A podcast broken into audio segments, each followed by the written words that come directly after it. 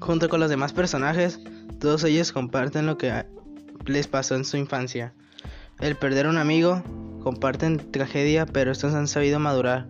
Saben que el pasado ya pasó y hay que seguir con la vida. Todos te sorprenden, no podemos hacer caso de las apariencias.